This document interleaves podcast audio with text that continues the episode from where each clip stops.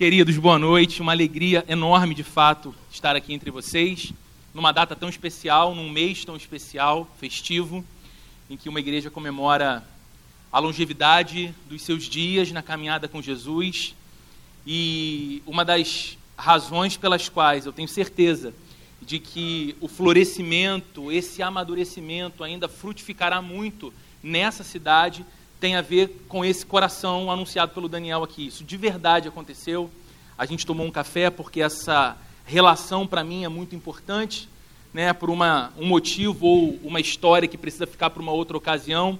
Deus nos trouxe para essa região do Rio de Janeiro para plantarmos a igreja e eu queria muito conversar com pastores da região antes, num movimento de colocar o coração à disposição dizer: olha, a gente está chegando porque a gente quer cooperar com o trabalho da igreja, na evangelização, no cuidado com pessoas, na proclamação do Evangelho de Jesus. E foi exatamente o que eu ouvi do Daniel. Seja muito bem-vindo, essa região não me pertence. Estamos aqui como igreja e há muita demanda do Evangelho aqui, que de fato tem sido uma alegria estar fazendo esse trabalho, plantando essa jovem igreja aqui tão próximo de todos vocês. Conto com as orações de todos vocês. É também, além de um privilégio, uma grande responsabilidade ocupar esse púlpito. Responsabilidade porque eu sei a respeito do Daniel o que ele fala e como fala. E o admiro pelos dois motivos. Sempre converso com ele e falo. Algo que me chama atenção é a sua capacidade de falar sem esboço. Você viu que eu pedi para colocar o púlpito aqui no meio? Sem uma anotação eu não sou ninguém, eu não sustento o que eu vou falar aqui para vocês em hipótese alguma. Eu não tenho essa, essa graça, esse dom que Deus deu ao meu amigo Daniel. E também a habilidade do Daniel em falar bastante coisa em pouco tempo. E eu falei com ele: Quanto tempo eu tenho, Daniel? Ele perguntou: O tempo que você quiser. Eu falei: Não fala isso para mim, porque eu sei que pode ser a única vez que eu venho aqui nesse lugar. Então, irmãos, tenham misericórdia, eu vou buscar de verdade ser o mais objetivo que posso. Gostaria de convidar você a abrir a sua Bíblia ou acompanhar o texto, eu imagino que ele será projetado aqui, se encontra no Evangelho de Mateus, capítulo 5, do verso 13 até o verso 16, um texto conhecido de todos nós, um texto do coração de todos nós, ou da maioria de nós, e eu queria refletir nestas palavras de Jesus aos seus discípulos com você na noite de hoje. Evangelho de Mateus, capítulo 5, a partir do verso 13, eu leio na NVI e diz assim a Bíblia: Palavras do nosso Senhor aos seus discípulos no alto do Sermão do Monte. Vocês são o sal da terra. Mas se o sal perder o seu sabor, como restaurá-lo? Não servirá para nada, exceto para ser jogado fora e pisado pelos homens. Vocês são a luz do mundo. Não se pode esconder uma cidade construída sobre um monte, e também ninguém acende uma candeia e a coloca debaixo de uma vasilha. Ao contrário, coloca num lugar apropriado e assim ilumina a todos os que estão na casa. Assim brilhe a luz de vocês diante dos homens, para que vejam as suas boas obras e glorifiquem ao Pai de vocês que está nos céus. Queridos, no curso da história do nosso mundo, muitos discursos, muitos pronunciamentos marcaram lugar na história, foram relevantes para o desenvolvimento de cidades, de países, a transformação de continentes. Se você gosta de política, você vai se lembrar de grandes discursos políticos. Se você gosta de tecnologia, você vai se lembrar dos grandes pronunciamentos de Steve Jobs. Sempre que lançava um novo produto da Apple e a expectativa que ficava ao redor dele, os discursos expansionistas de militares como Alexandre o Grande e tantas outras proclamações, pregações, pronunciamentos feitos que marcaram a nossa história, com toda certeza nenhum deles pode ser comparado à proclamação ou à pregação de Jesus, conhecida como Sermão do Monte. Textos como este, que se encontram nos evangelhos, e especialmente no Evangelho de Mateus, capítulos 5, 6 e 7, revelam o quanto Jesus Cristo é, ao mesmo tempo, fascinante e desafiador.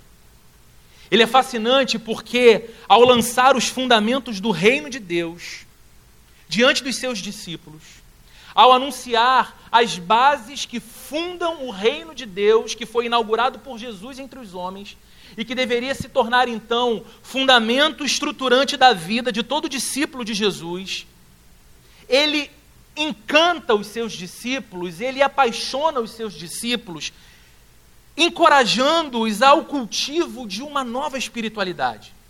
Porque até Jesus aparecer, não houve líder em Israel, por mais carismático que fosse, que falasse a respeito de Deus de modo tão belo e ao mesmo tempo tão simples, de maneira que as pessoas não entendiam mais Deus apenas como essa divindade poderosa, porém distante, mas elas escutavam as palavras de Jesus, a proclamação do reino de Deus chegado entre os homens, e elas sentiam que Deus estava mais perto, que era mais possível, que era mais real. E esse cultivo dessa nova espiritualidade tem sim muita conexão com a nossa interioridade demanda fé. Fé num Deus que nós não vemos, porém cremos. Cantamos um pouco sobre isso aqui na música do Del, Tua Forte Mão. Ainda que não o vejamos, confiamos no seu cuidado, confiamos na sua condução. Isso é fé. E em certa dimensão é algo extremamente subjetivo. Porém, Jesus não é apenas, como eu disse, fascinante, mas é também desafiador. Porque ao mesmo tempo que ele fala do cultivo de uma nova espiritualidade, que poderia ser traduzida por nós como algo assim mais privado, ele também nos desafia a uma nova ética. Ele também nos desafia a um novo padrão comportamental que transborda desse interior que foi tocado por Deus, que transborda dessa vida que no coração é nova, dessa compreensão acerca da sua própria história, do seu lugar no mundo, que são novos por causa de Deus, por causa da realidade de Jesus. E é isso que nós vemos também no Sermão do Monte. O desafio de não entendermos a fé cristã apenas como algo que a gente realiza no instante de uma hora, uma hora e meia de um culto como esse, mas algo que tem o poder e a necessidade de abranger a vida como um todo. Algo que extravasa do interior que foi tocado por Deus e ganha contornos concretos na vida prática de todos nós. Não podemos, então, divorciar fé em Cristo de ética cristã. Olhando para as palavras de Jesus no Sermão do Monte, em especial para o texto que lemos nessa noite, não podemos aceitar essa ideia de uma fé cristã que é divorciada de ética cristã. Já no início do século, 20, do século XV, perdão, um teólogo chamado Hans Denk escreveu certa vez que ninguém pode conhecer a Cristo verdadeiramente a não ser que o siga na vida. Eu acho interessantíssima essa expressão de um teólogo de um tempo tão distante do nosso, mas falando numa linguagem tão necessária ao nosso entendimento hoje. Não existe conhecimento verdadeiro de Cristo, porque o conhecer verdadeiro de Cristo não se restringe ao campo dogmático, conceitual, teórico. Você não conhece verdadeiramente a Cristo apenas através dos compêndios da teologia, e eles sim são importantes, mas você expressa um conhecimento verdadeiro de Cristo quando o segue pela vida quando caminha ao lado dele. E aqui nesse texto que lemos estão os discípulos de Jesus, um punhado de camponeses da Palestina do primeiro século, sendo chamados pelo seu Senhor, pelo seu Mestre, de sal da terra e luz do mundo, em virtude da influência que eles exerceriam na sociedade humana. Isso é algo que também nos fascina em Jesus. Como ele fala para gente que era, em seu próprio contexto, desconsiderado gente desconsiderada, homens que não eram vistos com grande importância, ouviam agora dos lábios do grande mestre, do Senhor, do Salvador, que eles seriam para o mundo como todo uma influência tão significativa ao ponto de serem chamados por Jesus de sal da terra e de luz. Aliás, duas metáforas domésticas, extremamente simples de compreensão para cada discípulo que escutava estas palavras do Senhor. Cada discípulo tinha em sua casa sal. E usava o sal não apenas nas suas propriedades condimentares para temperar o alimento, mas usavam o sal especialmente como um conservante do alimento. Num tempo em que não havia refrigeração, o sal era esfregado na carne para que isso de alguma forma retardasse o processo de putrefação da carne. E todos tinham a necessidade de luz, como nós temos hoje embora produzida de outra forma. Acendia-se uma candeia, uma vela, uma chama dentro de casa e colocava-se num local de destaque, de modo que durante a noite, as tarefas domésticas pudessem ser feitas com tranquilidade. E neste texto, nestas palavras, ditas por Jesus há pouco mais de dois mil anos para os seus discípulos, nós extraímos hoje, como comunidade dos discípulos de Jesus que somos, duas importantes lições também para as nossas vidas, e é sobre elas que eu quero compartilhar com você nessa noite. A primeira é que, considerando as palavras de Jesus nesse texto, nós descobrimos que há uma diferença fundamental entre a igreja e o mundo. Existe uma diferença fundamental entre a comunidade dos discípulos de Jesus e a sociedade humana como um todo, entre o cristão e o não cristão. A igreja e o mundo são comunidades distintas, diferentes. É só por isso que Jesus Cristo diz que de um lado está a terra e do outro lado vocês, os discípulos, que são o sal da terra. É por isso que Jesus diz que de um lado está o mundo e do outro lado, os discípulos, que são a luz do mundo. As duas comunidades estão relacionadas uma com a outra, mas a sua relação depende de sua diferença. A relação da igreja com o mundo, do cristão com o não cristão, está fundamentada não necessariamente na sua semelhança, mas na sua diferença. O mundo nos parece ser descrito aqui por Jesus como um ambiente que está de alguma forma se deteriorando, se fragmentando, se decompondo, apodrecendo. Me parece ser essa a razão dele falar que os discípulos são o sal da terra. E eu sei que nós podemos assumir uma interpretação que, além de bonita, é também verdadeira. Os discípulos são como sal da terra, aqueles que têm a capacidade de emprestar sabor à vida no mundo tornar a vida no mundo, a vida em sociedade, menos insossa, mais aprazível. E essa interpretação tem o seu lugar. Mas entendendo o contexto da Palestina do primeiro século, a gente precisa entender que quando Jesus fala sobre o sal, ele está falando também desta propriedade de conservação da carne, e aqui no caso dos discípulos, a conservação do mundo. E eu acho que você não precisa de um esforço muito grande para concordar com o diagnóstico de Jesus. Você não precisa ter uma grande noção do grego do Novo Testamento, estudar um pouco de exegese bíblica para compreender o que Jesus quer dizer com essas palavras, porque você tem critério.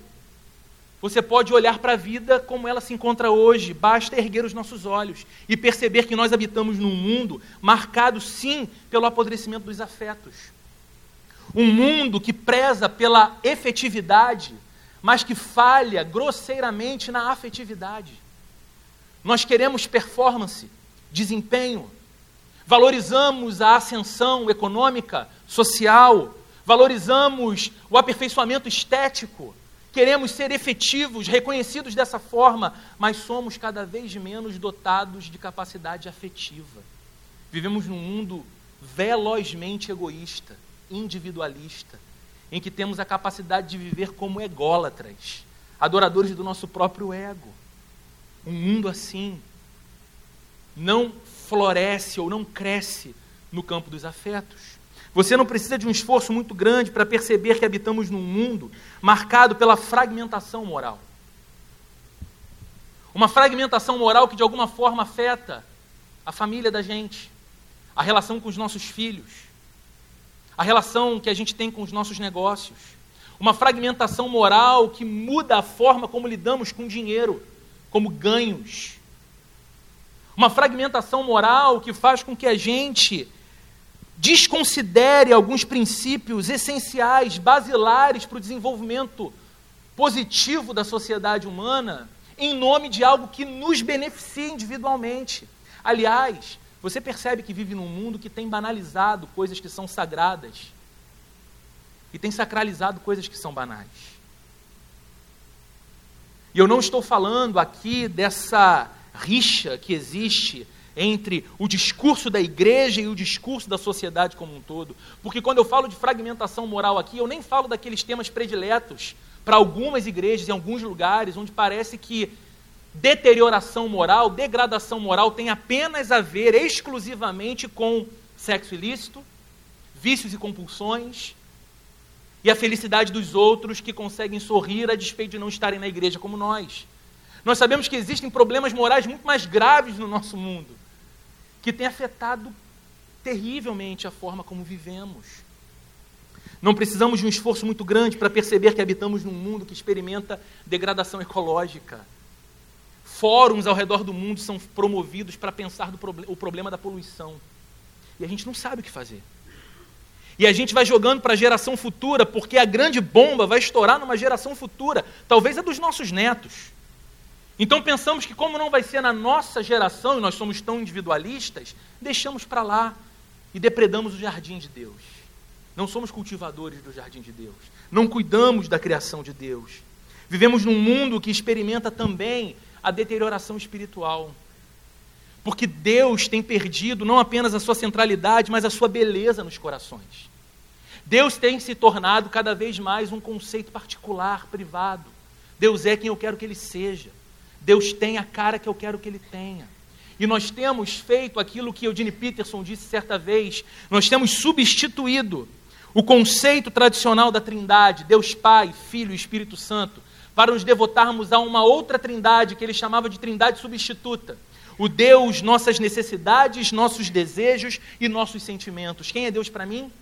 Deus é alguém sempre disponível a satisfazer as minhas necessidades, a atender aos meus desejos e é percebido por mim sempre apenas através dos meus sentimentos. Diante desse quadro desenhado por Jesus, cabe-nos a pergunta: quem são os discípulos de Jesus? Qual é o seu papel no mundo? E ouvindo as palavras de Jesus, nós podemos dizer que os cristãos são, ou deveriam ser, o sal que conserva esse mundo. Os cristãos são, ou deveriam ser, os agentes de preservação da vida em um mundo que se deteriora. E de que maneira eles fazem isso? Preservando em si mesmos a sua salinidade. Foi o próprio Cristo quem disse numa outra passagem: tenham sal em vocês mesmos. Não desconsiderem a identidade que vocês têm. Não desconsiderem por um instante sequer o fato de que vocês foram introduzidos por mim no reino do meu Pai. Vocês são meus discípulos e há sobre vocês uma propriedade totalmente única e necessária nesse mundo. Mas o mundo também é descrito por Jesus como um ambiente sem luz, um ambiente em trevas. E eu acho que você também não precisa de muito esforço para concordar com ele, porque percebe que habita num mundo marcado por uma escuridão que desorienta. Nunca tivemos acesso a tanta informação como hoje, na palma da mão. Nunca tivemos acesso a tanta formação como hoje. Universidades, cursos de pós-graduação, mestrado, doutorado, isso é extremamente positivo. Porém, temos mais títulos, temos mais diplomas, temos mais conteúdo acumulado, mas não temos mais sabedoria não temos nos tornado mais sábios. Torna-se cada vez mais difícil pensar nas consequências das nossas escolhas. Aliás, temos cada dia mais tomado decisões com base em instintos, impulsos, sentimentos e não com razoabilidade. Vivemos num mundo marcado por uma escuridão que nos impede de ver com clareza. Aliás, já não enxergamos a nós mesmos com clareza. Você tem rede social? Eu tenho só Instagram. Há quatro anos atrás eu cancelei, ou perto de quatro anos, eu cancelei o Facebook. E ainda tenho Instagram. Gosto do Instagram. Não sou o tipo de pessoa que fica batendo em redes sociais, mas eu acredito que uma geração virá, talvez a dos nossos filhos, que vai estudar o fenômeno da introdução das redes sociais, e nós somos esses que primeiro testaram, e vão rir da nossa geração da forma tão estúpida como nós lidamos com essa plataforma que pode ser tão bem usada, mas muitas vezes é tão mal usada por nós, quando acreditamos que o mundo inteiro precisa ter ciência e está ansioso para saber a nossa opinião a respeito de tudo. E que o mundo está interessado em saber a loja em que você compra roupa, o restaurante que você frequenta, a pousada que você foi descansar no final de semana, e você precisa não apenas publicar as suas selfies, mas marcar os, os locais em que você está para ser então apreciado. Eu costumo dizer que nenhuma mulher tira uma selfie numa manhã de terça-feira sem maquiagem de cólica. Porque a gente espera pelo nosso melhor rosto, a nossa melhor performance. É o que a gente quer expor e a gente já não se enxerga mais porque nos tornamos aquilo que a expectativa do mundo impõe sobre nós personagens. Assumimos máscaras. Não vivemos como nós mesmos, na autenticidade de quem somos. E novamente nos cabe a pergunta, diante desse diagnóstico de Jesus sobre o nosso mundo: quem são os discípulos de Jesus? Qual é o papel deles neste mundo? E de acordo com as palavras do Senhor, vocês são a luz do mundo. Nós podemos responder que os cristãos são, ou deveriam ser, exatamente essa luz que brilha, que ilumina um mundo escuro.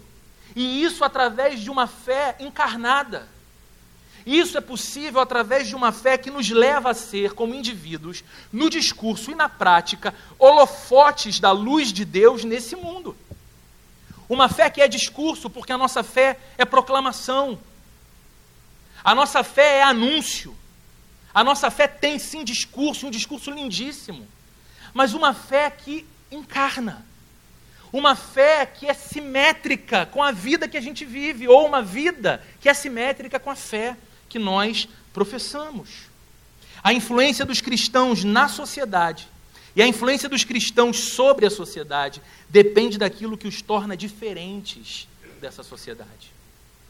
E há beleza em assumirmos que, se discípulos de Jesus somos, se súditos do reino de Deus somos, somos também, sim, diferentes. E não lidamos com isso com arrogância, soberba espiritual, porque seria a primeira demonstração de que nem discípulo do, discípulos do Cristo somos.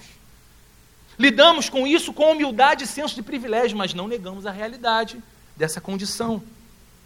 Isso nos leva à segunda lição desse texto. Porque se aprendemos que existe uma diferença fundamental entre igreja e mundo, entre a comunidade dos discípulos de Jesus e a sociedade humana como um todo. Em segundo lugar, nós aprendemos que precisamos aceitar a responsabilidade que esta diferença coloca sobre nós. É uma alegria ser cristão. É uma graça enorme e também uma grande responsabilidade. Os discípulos de Jesus são chamados para serem purificadores morais em um mundo onde os padrões morais são baixos, instáveis e por vezes inexistentes. E eu sei, porque nós estamos numa igreja. E por mais que estejamos numa igreja cujo discurso não esteja fundamentado nisso, nós temos toda uma tradição por detrás no nosso país que nos faz imediatamente pensar que os crentes são purificadores morais, de novo, repito, no campo da sexualidade, da compulsão, dos vícios. As coisas que rapidamente nós olhamos, apontamos o dedo e condenamos, ainda que secretamente as pratiquemos. É mais fácil colocar dessa forma. Mas você é uma pessoa inteligente, tenho certeza disso. E você sabe que a nossa sociedade, não precisamos ir para muito longe Rio de Janeiro. Nós temos graves problemas morais que a igreja e os discípulos de Jesus podem combater e podem ser purificadores morais neste campo. Por exemplo, os discípulos de Jesus são purificadores morais quando valorizam a dignidade da vida humana. Num tempo tendencioso a transformar gente em coisa. Numa época em que aprendemos a lidar com as pessoas não como pessoas, mas como coisas. Ora, coisa de dar prazer. Outra hora, coisa para ascender socialmente, ascender economicamente, ascender na igreja. Ora, lidamos com pessoas como coisas que eu posso explorar, que eu posso abusar. E você sabe, o nosso mundo tem vivido assim. E quando os discípulos de Jesus olham para a sociedade como um todo, e por mais distantes de Deus que homens e mulheres estejam, discípulos de Jesus são capazes de olhar para as pessoas como seres criados à imagem e semelhança do Deus que eles adoram, amam. Eles não vão desprezar a dignidade daquela vida humana. Eles vão lutar contra a exploração, eles vão lutar contra o abuso, eles vão lutar contra a coisificação da vida. Os discípulos de Jesus são agentes purificadores numa sociedade também quando eles pautam a sua vivência por misericórdia e compaixão. Num mundo que não tem tempo para o exercício da misericórdia, porque se colocar no lugar do outro dá um trabalho danado. E a gente vai dizer o seguinte: olha, eu acho até bonito o discurso da compaixão, eu acho até bonita essa ideia da misericórdia, a capacidade de sentir como o outro sente, mas eu já tenho uma vida muito ocupada, eu tenho demandas muito grandes, não dá para me ocupar do outro, isso vai me drenar as energias. Os discípulos de Jesus tornam-se purificadores morais quando pautam a sua vida por justiça e verdade. Num mundo muitas vezes pautado em engano, mentira e tantas injustiças quando não dizem amém para aquilo que é injusto, porque beneficia os seus interesses particulares, quando não dizem amém para aquilo que é enganoso, porque servem ao, servem ao Cristo que é todo verdadeiro. Os discípulos de Jesus também são purificadores morais quando valorizam a vida que se expressa em santidade e respeito. Os discípulos de Jesus chamam pecado de pecado. Não temos problema com a verdade que saiu dos lábios de Cristo, sairá dos nossos lábios também, mas tem uma diferença. Seguindo a Cristo, seremos pessoas constrangedoramente respeitosas com todos, de modo que o mundo pode até não concordar com aquilo que dizemos, com o diagnóstico que emitimos, mas precisam, de alguma forma, respeitar ou considerar a forma amorosa como dizemos. E como isso tem faltado em muitas plataformas como essa, e como isso tem faltado em muitos autodenominados cristãos na nossa sociedade, não é verdade? Uma forma de defender a verdade de Jesus com violência. Assumindo uma postura completamente antagônica à postura de Jesus. O nosso papel é o de sermos esfregados nessa sociedade. Assim como o sal era esfregado na carne nas casas da Palestina do primeiro século. Para isso, nós precisamos parar de traduzir espiritualidade apenas como culto. Isso aqui é uma celebração maravilhosa. Nós cultuamos a Jesus. Nós glorificamos a Deus, nós oramos juntos, nós ouvimos a palavra de Deus, nós somos equipados para viver a vida cristã fora daqui. Porque quando a gente vai embora daqui, o Senhor não fica aqui esperando ansiosamente pelo próximo domingo de manhã. Ele vai embora com a gente. Ele vai fazer vida com a gente, ele vai fazer missão com a gente. Nós precisamos parar de traduzir espiritualidade como culto e começarmos a tratar espiritualidade cristã como vocação cristã para a vida no mundo. Afinal de contas, essa foi a pergunta de Jesus: qual é o valor de um sal que perde seu sabor? Ele disse: não serve para mais nada, a não ser ser lançado fora e pisado pelos homens quanto de pisadas a igreja tem sofrido na sociedade hoje, que não é consequência de uma perseguição à fé genuína dos cristãos, mas tem a ver com a incapacidade dos cristãos ou de algumas igrejas de serem o sal que Jesus disse que deveríamos ser.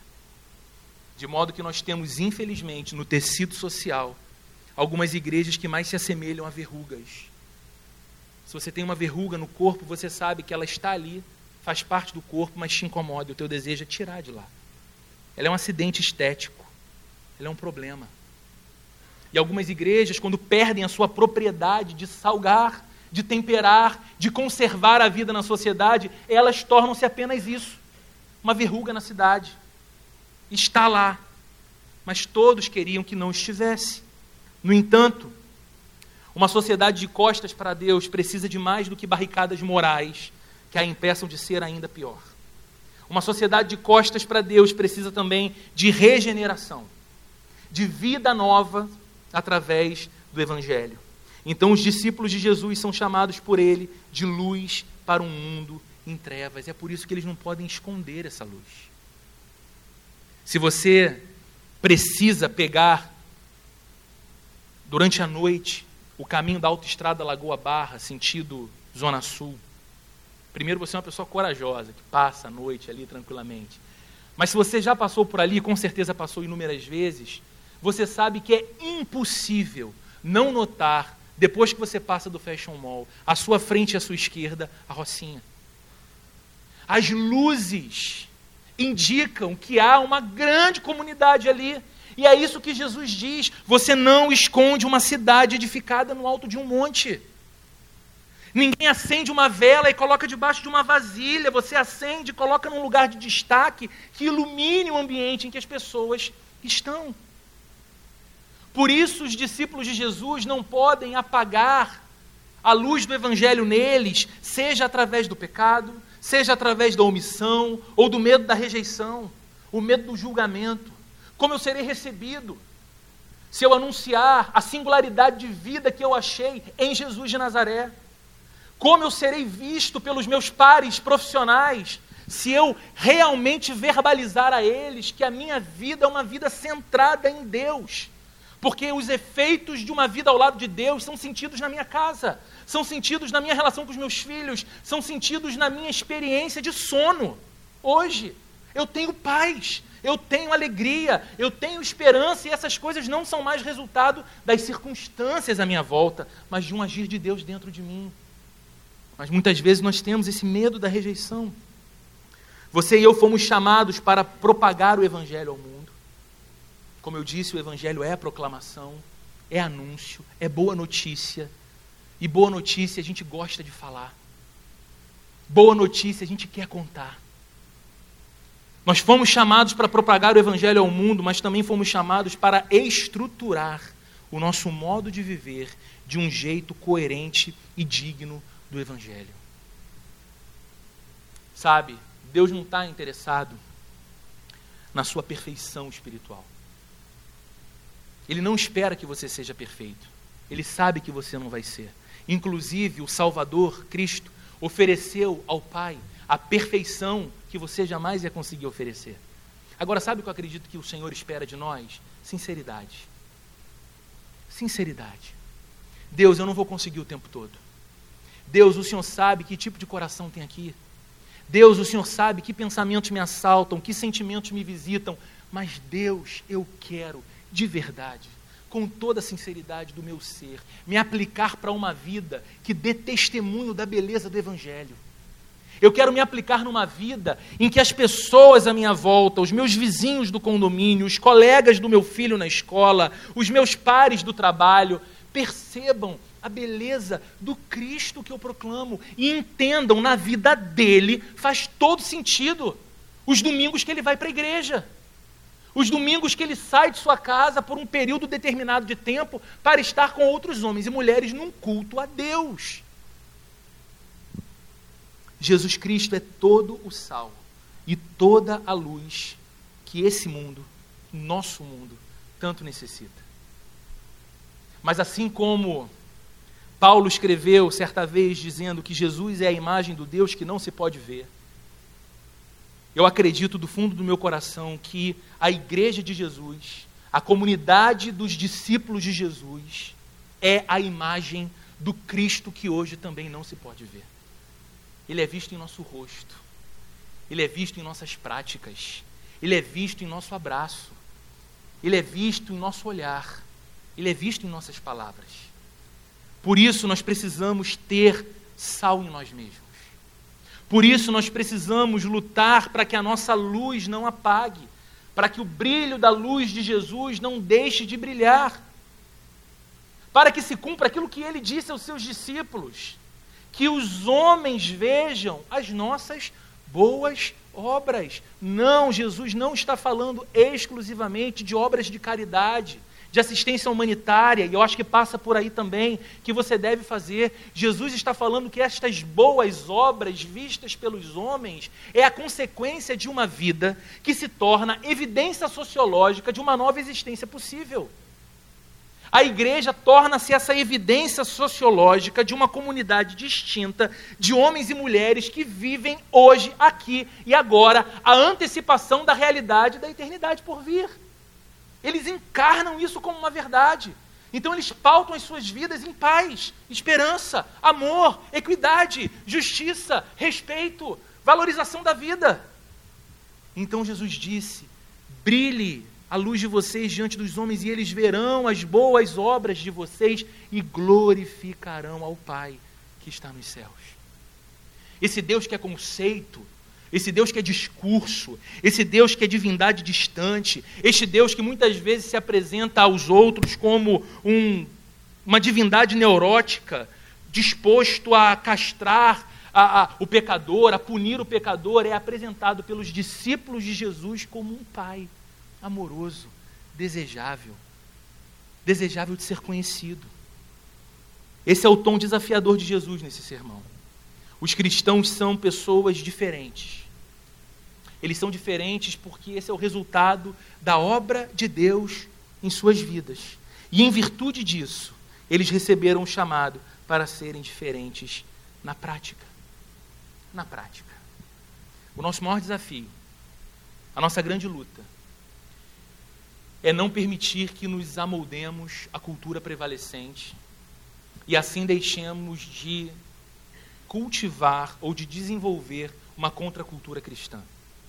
A contracultura cristã não é oposição ao mundo, muito menos oposição a todo tipo de manifestação cultural. A contracultura cristã é apenas isso. A igreja, como comunidade dos discípulos de Jesus, assumem a identidade de que precisam viver uma vida distinta, celestial, desejável e tornam-se então diante do mundo a evidência de que essa nova vida proclamada por Jesus é possível, alcançável, já iniciou em nós, já iniciou em nossas casas e está à disposição de todos e todas. Você consegue perceber como que ser discípulo de Jesus é algo muito mais elevado do que normalmente a gente concebe? Que chamado incrível! Que chamado maravilhoso! Quanta responsabilidade de proclamar e viver o Evangelho. Sabe do que o nosso mundo precisa? Sabe do que sua família mais necessita? Sabe o que os seus filhos mais anseiam, ainda que não saibam? Sabe o que a sua esposa, o seu marido mais deseja, ainda que não conheça? Que você e que eu sejamos cristãos. Esse termo tão desgastado, mas tão lindo em sua em seu conceito original. A primeira vez que este nome foi proclamado se deu em Antioquia, quando cidadãos de uma cidade contemplavam a realidade e a existência de um pequeno grupo de cristãos ali, de discípulos de Jesus, que viviam uma vida distinta dos demais por conta de sua consciência de fé. E eram chamados de modo debochado pelos seus vizinhos de os pequenos cristos, os cristãos. Que beleza seria para nossa cidade se nós, apenas nós, não aquele que não veio, mas nós que chegamos aqui nessa noite, assumíssemos diante de Deus esse compromisso. Deus, eu quero viver como um pequeno Cristo. Eu quero viver como um cristão nas ruas dessa cidade. Acredite, você não sabe, nem eu sei, o quanto de coisas o Senhor pode realizar não apenas em nós, mas também através de nós. Que o Senhor nos abençoe e que o Senhor conceda a cada um de nós individualmente e a essa igreja tão querida como comunidade a longevidade de uma comunidade viva de discípulos de Jesus que proclamam essa graça, que falam desse amor, que encarnam essa verdade e que estruturam a vida cotidiana sob a plataforma do Evangelho e do Reino de Deus. Eu posso orar com você? Feche seus olhos, por favor. Curve sua cabeça. Senhor querido, te louvo demais nessa noite pela oportunidade preciosa de compartilhar a tua palavra com os meus irmãos e irmãs. Eu louvo o teu nome pela vida do Senhor na vida dessa comunidade. E eu te peço, Senhor, que tu nos conceda a graça de vivermos como teus discípulos nesse mundo, nesse tempo. Que o Senhor nos dê olhos de amor e misericórdia, capazes de contemplar o quanto de fragmentação há no nosso mundo, o quanto de deterioração e degradação há na nossa sociedade. E que nós sejamos homens e mulheres tão identificados com Jesus que lutemos contra esta investida tão terrível de diminuir e apagar a beleza da imagem de Deus no ser humano. Que o Senhor nos ajude a ser a tua luz, a sermos a tua luz nessa cidade, de modo que a proclamação do Evangelho seja fiel em nossos lábios e igualmente fiel na forma como vivemos. No nome do nosso Salvador, nós oramos para a tua glória, Senhor, para a alegria do nosso coração. Amém e amém. amém.